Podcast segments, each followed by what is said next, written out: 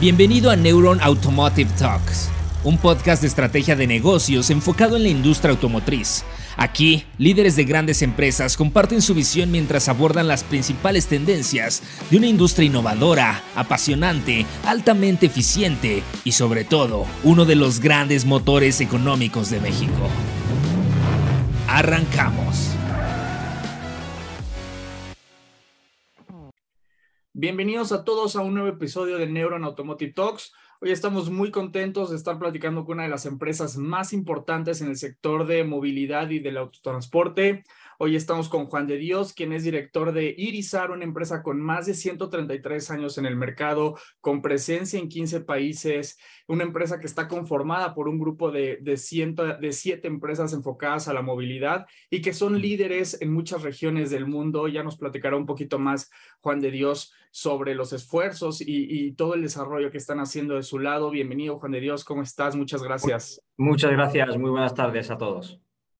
Gracias, Juan de Dios, bienvenido. Oye, pues hay muchos temas muy interesantes por, cuál, por, por donde podemos platicar.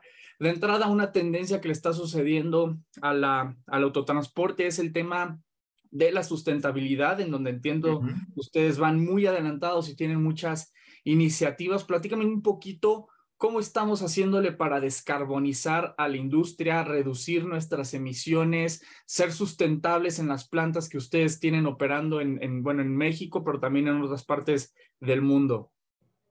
Bueno, pues eh, yo primero aclarar que no voy a hablar de autobuses eléctricos, aunque hagamos, porque los autobuses eléctricos no son sustentables en su proceso de fabricación. Al final consumen energía, consumen materiales que no son reciclables entonces, si bien el combustible que utilizan después, teóricamente es reciclable, como es la electricidad, pero no son como tal autosustentables. Eh, nosotros como Grupo Irizar, desde hace muchos años, de hecho empezamos con la planta de autobuses eléctricos cuando se inauguró en el año 2017, se decidió que toda la energía consumida por el Grupo Irizar fuese energía que venga de fuentes renovables.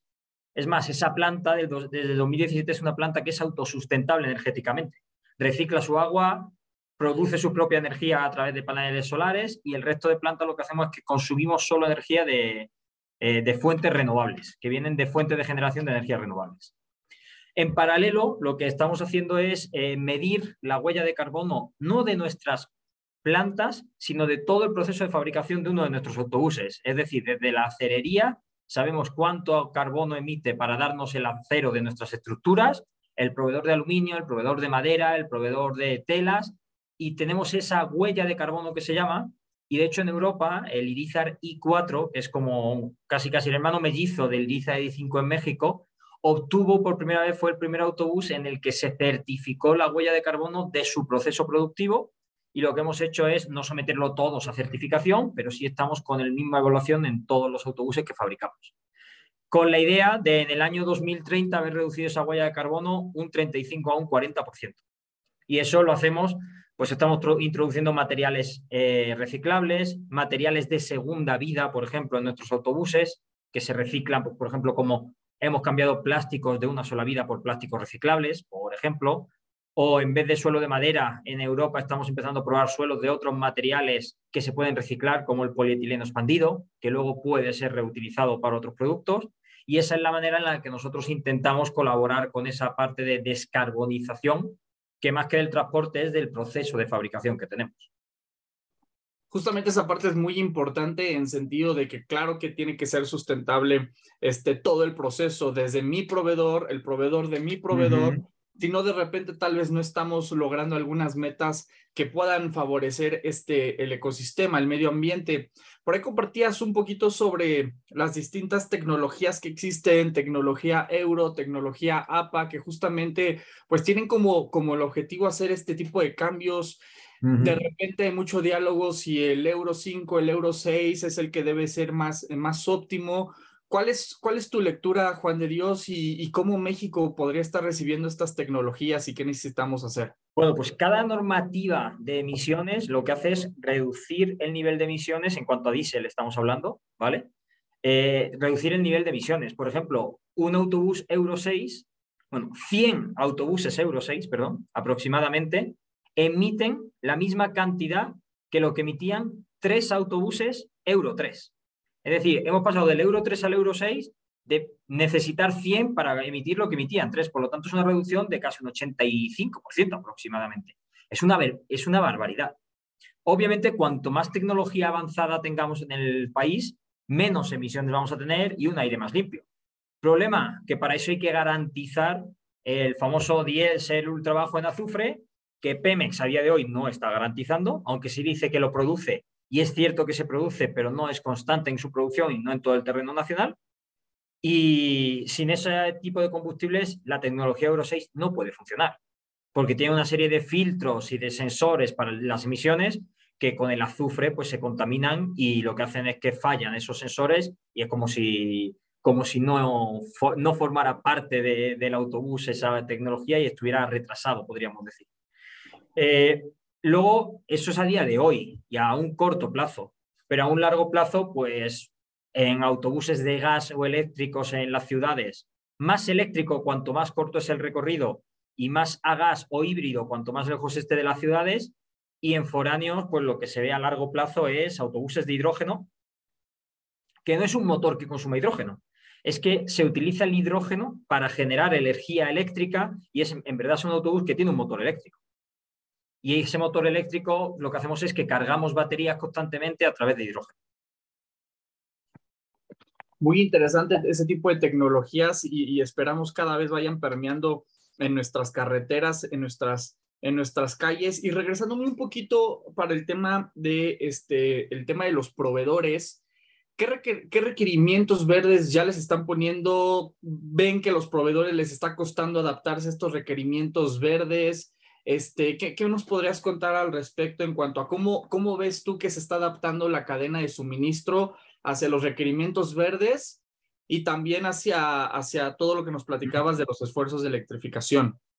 Pues eso depende mucho del proveedor. Eh, tenemos que diferenciar entre proveedores muy, muy grandes y proveedores pequeños. Por ejemplo, nosotros compramos la gran mayoría de nuestro acero a la misma compañía en, el, en España, lo compramos el acero a nivel mundial. Es una empresa acerera bestial y ellos, por ejemplo, las plantas de producción que tienen en España ya no consumen ni carbón ni gas, utilizan también energías renovables. Ellos se pueden subir al carro de una manera más fácil. Si hablamos de un proveedor pequeño local, eh, que aquí lo primero es que la disponibilidad de energías renovables y cambiar el contrato de la CFE a energías renovables no es tan fácil.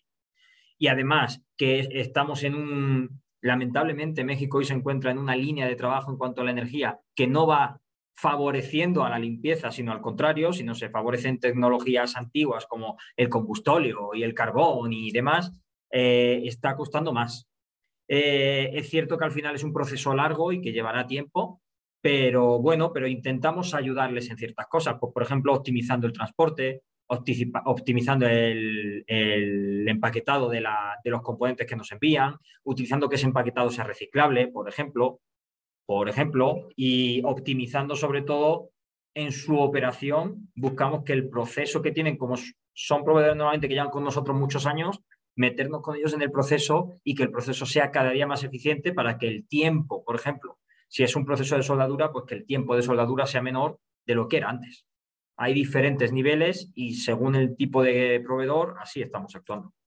Sí, definitivamente quien, que el proveedor que pueda cumplir con estos requisitos, pues será más atractivo para ustedes, pero de repente resulta este, que vivimos hace un par de años una serie de conversaciones enfocadas hacia el TEMEC, en donde también vimos que ya como industria, como región, tenemos que cumplir ciertas reglas de origen, que justo en algunos meses para 2023, pues resulta que los fabricantes como es el caso de Irizar, tal vez tendrán que a lo mejor este, evaluar quiénes son sus proveedores para poder cumplir estas reglas de origen. ¿Cuál ha sido tu experiencia? ¿Cuál es tu lectura sobre de esto? Bueno, nosotros obviamente cumplimos a raja tabla lo que nos pide el TEMEC, pero tenemos una gran diferencia. Nosotros no exportamos nada. Todo lo que producimos se queda nacional. Si fuésemos a exportar a Estados Unidos o Canadá, sí que tendríamos que cumplir esas reglas de, al 100% y son, y son más severas del tema de nacionalización de productos. Nosotros a día de hoy más o menos el 60% del valor de nuestros autobuses es, es 58, más o menos es local. Cuando digo local es México. eh, y el 42% aproximadamente viene de, materiales de Europa o de otros países. Siempre intentamos nacionalizar lo máximo posible porque el traer materiales foráneos tiene, otro tiene algo más que perjudica, que es que el tiempo de traslado y con los problemas que estamos viendo ahora de logística marítima a nivel mundial, como, como todo el mundo comprende, eso provoca roturas de stock y unos momentos de crisis en el proceso productivo que nos hace sufrir mucho en las planificaciones que tenemos con nuestros clientes. Vale, muy interesante lo que nos compartes. Este, y también tocas ahorita un punto de cadena de suministro enfocado a temas este, globales en el cual quisiera preguntar lo que ya ha pasado seguramente por todas las conversaciones de mesas de directivas, que es el tema de los semiconductores, la escasez de algunos suministros, conflictos que han hecho que las cadenas de suministro este, se partan. ¿Cómo lo han vivido ustedes? Y también quisiera preguntarte, este, ¿ves tú que, vea, que, que, ya estemos al final del túnel? Es decir, que, que, ya se está ajustando otra vez el tema de proveeduría, semiconductores. ¿Y, y cuál es tu, tu opinión sobre esto? Bueno, nosotros hasta el inicio de este año no, sufrimos mucho el tema de faltantes de material, sobre todo porque teníamos unos acuerdos de precompra anuales que nos garantizaban una serie de volúmenes. Pero desde inicio de este año hasta la fecha eh, tenemos una crisis importante, no directamente nosotros con proveedores de China, sino con proveedores nuestros que a la vez compran componentes que traen semiconductores o sistemas eléctricos o algún tipo de componente que proviene, que proviene de China. Eh, honestamente yo creo que no se ha acabado. Es más, yo creo que en el resto del año que tenemos por delante, que ya son cinco meses y, poquito, vamos a volver a tener algún tipo de, cuatro meses y poco, perdón. Eh, yo creo que va a volver a haber algún tipo de crisis y se ve con los tiempos de entrega. Ahora mismo hablas con cualquier fabricante, incluido Irizar, y si quieres hacer un pedido, mínimo el plazo de entrega son de 8 a 9 meses. Eso es mucho tiempo para lo que estábamos acostumbrados. Pero es que el que todo el mundo haya centralizado o casi todo el mundo haya centralizado la producción de una serie de componentes en ciertos puntos geográficos, lo que hace es que limita mucho la posibilidad luego de reaccionar ante una crisis. Si se quiere reaccionar, pues poniendo plantas de semiconductores en Estados Unidos, en Europa, en diferentes países, pero hay un segundo problema, que las máquinas que son necesarias para la producción de los chips, de los chips a través de esos semiconductores, solo hay dos proveedores a nivel mundial y montar una línea de producción de semiconductores son de dos a tres años. Por lo tanto, no es que digas, mañana voy a montar una fábrica de... No es como ir al supermercado y comprar una sartén y decir, voy a montar una cocina en la calle. Lamentablemente no. Entonces yo creo que es algo que se va a seguir sufriendo este año. Yo creo que el año que viene empezará el año sufriendo y veremos por ahí del segundo semestre del año que viene, inicio del 24, cómo esa situación se va normalizando. O esperemos que sea así. Sí, definitivamente es algo, es algo inherente al mercado, es algo que está sucediendo en todo el mundo y en todas las marcas. Y quisiera también regresar un poquito al tema de tecnología, hablando sobre, sobre los vehículos autónomos, que si bien hay muy, es algo, es un tema todavía más de largo plazo, sí me gustaría saber tu opinión. Este, ¿cómo ves el tema de los autobuses autónomos? qué tan lejos están, qué, tiene que hacer México para empezar a tener ya algunos aquí, aquí este, en el país. Tal vez hay algunos esfuerzos de irizar en ese tema. yo, creo que, yo creo que todo hay que contextualizarlo. Los autobuses autónomos, igual que los coches autónomos, todavía no, es, no son una realidad. En coches sí vemos que Tesla tiene un sistema autónomo de conducción y demás, pero siempre alguien tiene que estar ahí y tiene que estar atento al sistema de conducción y que yo, yo creo que esos autobuses se van a dar en un futuro, seguro que sí, pero bajo ciertas condiciones. Por ejemplo, pues que vayan en un carril confinado, por lo tanto el tráfico no les va a afectar. Les van a afectar los semáforos, cruces de peatones y van a estar regulados. Les van a, afectar otros aspectos, pero no el caos de una ciudad de México, donde si el autobús está andando por el circuito interior y se cruza un güey, cuatro carriles así, pues lamentablemente eso va a ser difícil de, evitar un accidente por mucho que sea autónomo y que sea inteligente. Ya hay pruebas en el mercado, de hecho en Europa hay un proyecto que se llama Automost, que el operador es eh, Mobility ADO, bajo su marca Avanza en España en la ciudad de Málaga, y el autobús es un Irizar con cámara 360, y en una parte de su recorrido que va del puerto de Málaga hasta el centro de la ciudad, hay una parte en la que se configuró para que fuese conducción autónoma. Pero es una parte que tenemos esas características que yo le digo, pues hay un carril especial para circular, hay ciertas eh, rotatorias donde va, va, a haber posible cruce de tráfico, pero que se pueden de cierta manera prever.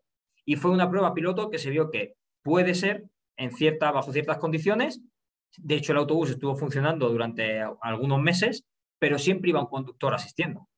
Porque en el caso de que haya un accidente y haya un herido, la responsabilidad siempre va a recaer sobre la persona que, debería de estar manejando el vehículo.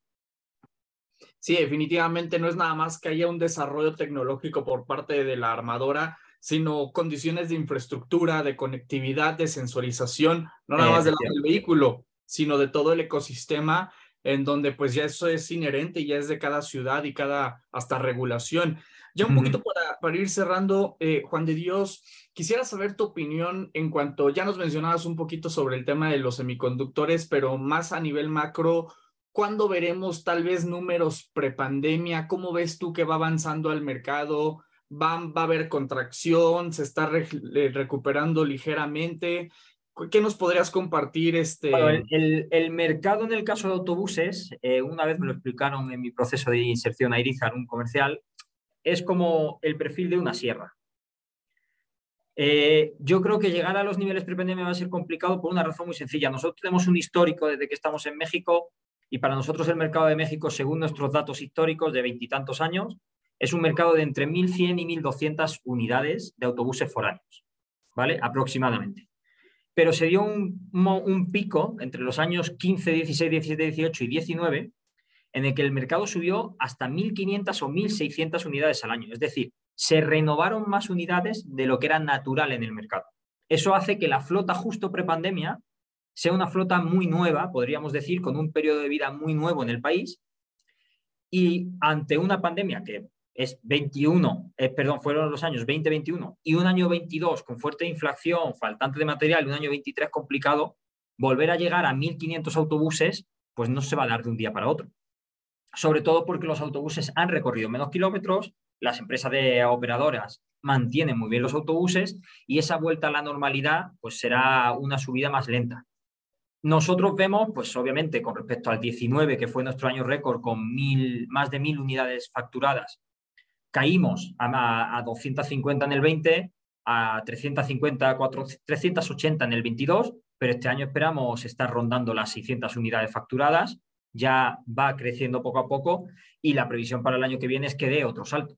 Pero igual ese otro salto que da, pues vemos el año que viene, este año, yo creo que se puede dar un mercado en México de 750, 800 unidades. Si, llegan todos los materiales para poder entregar todos los autobuses, porque todos los proveedores tenemos y todos los fabricantes tenemos los mismos problemas, pero yo creo que el año que viene daría un pasito más. Hablar de 1.200 unidades el año que viene, pues yo creo que es apresurarnos pero igual de 900, 850, 900 ya sería un mercado casi, casi, podríamos decir, prepandemia y de una media histórica, no de los años justo prepandemia, que fueron años muy, muy, muy buenos para el sector y eso se reflejó en la renovación de, más unidades de lo necesario. Muy interesante, se me estaba yendo ese tema eh, de la renovación de la flota, en donde justamente un instrumento muy importante es el financiamiento en distintas modalidades, arrendamientos, etcétera, leasings. Eh, en ese sentido, ¿ustedes cómo, cómo apoyan a los clientes, al hombre camión, ofreciendo este tipo de, de, instrumentos para promover la, la, renovación de la flota? En que bueno, Irizar como tal no tiene una financiera. Irizar como tal no tiene una financiera. Eh, siempre nos hemos apoyado pues, en las distintas financieras de los distintos fabricantes, ya sea de Volkswagen, Volvo, mm, Mercedes o ahora que tiene Scania y con financieras locales, que si bien no era una financiación nuestra, pues le hemos ayudado a los clientes a llegar hasta ciertas financieras locales. Problema que se está dando ahora, que se quiere dar una recuperación al mercado, de hecho hay mucho interés ahora por comprar autobuses de, ciertas compañías, pero se dan diferentes problemas. Uno, el tiempo de entrega, que se está alargando. El segundo es una inflación que va aumentando mes a mes y por lo tanto, como el autobús no te lo voy a entregar hasta dentro de nueve meses, no te puedo decir hoy un precio, porque igual dentro de nueve meses pues yo me he pegado un tiro en el pie y no me sale rentable esa operación. Y tercero, las financiaciones se están encareciendo. Ahora mismo ya México ha llegado al 8,5% de TIE, tasa récord, y por lo tanto esa financiación a largo plazo se está encareciendo. Ya no se encarece solo el producto al momento de comprarlo, sino lo que vas a tener que pagar por él en el futuro. Y eso complica mucho las operaciones y veremos cómo afecta precisamente a, esas renovaciones de flotas. Perfecto, padrísimo, Juan de Dios, todo lo que nos comentas. Oye, pues este, te agradecemos mucho por participar en esta entrevista. No sé si, tengas algunas conclusiones de tu lado, algún final remark que quieras compartirle a la audiencia que nos escucha. Bueno, yo creo que al final estamos viviendo en un momento de incertidumbre, podríamos decir. Yo creo que la parte de crisis eh, generada por la pandemia no ha terminado todavía, porque ahora se está viendo esta crisis en cuanto a finanzas, eh, flujo de caja en las, unidades, en las operaciones e inflación. Pero lo que sí es cierto es que el mundo sigue avanzando, el mundo cada día más vuelve a la normalidad. Eh, hay pocos países donde ya la gente no esté dando, trabajando al 100% en la gran mayoría de los países ya te enfermas de COVID y hay casos en la Unión Europea donde puedes ir a trabajar estando contagiado simplemente con mascarilla. Entonces, la vuelta a la normalidad se va a dar. Obviamente han sido años muy, muy duros para todas las industrias y para todas las personas y trabajadores. No podemos eh, esperar que en el tercer año todo el mundo vuelva de 0 a 100. Pues tenemos que ir poco a poco, tenemos que apostar por estar ahí, trabajar en la parte que podamos en la reducción de, de costes, obviamente, y ver cómo podemos aportar un granito de arena a esa recuperación. Es difícil gestionar la crisis de materiales porque es algo que las empresas no podemos controlar de una manera local, es algo macro, pero sí podemos prever ciertas crisis y planificar a más largo plazo para intentar que nos impacte lo menos posible. Por lo tanto, la recuperación, yo no voy a decir que va a llegar porque la recuperación se está dando y ahora lo que necesitamos es que se vaya dando pasos cada día más grandes. Perfecto, muy importante esa parte. Te agradecemos mucho todo lo que nos compartes, sin duda valiosísimo, sin duda una opinión bastante interesante para todo nuestro público, que también les agradecemos por, escucharnos el día de hoy. Juan de Dios, pues muchísimas gracias por, por participar con nosotros. Muchas gracias a ustedes, que tengan muy buena semana. Gracias por acompañarnos a un episodio más de Neuron Business Talks. Sigue la conversación en vivo en nuestros foros de negocios del sector automotriz, minero, energético, tecnología y petróleo. También te invitamos a seguirnos en nuestra página neuronbusinessgroup.com, nuestras redes sociales y suscríbete a nuestro newsletter, donde recibirás información de primera mano sobre nuestras entrevistas y eventos exclusivos de la comunidad de Neuron Business Media.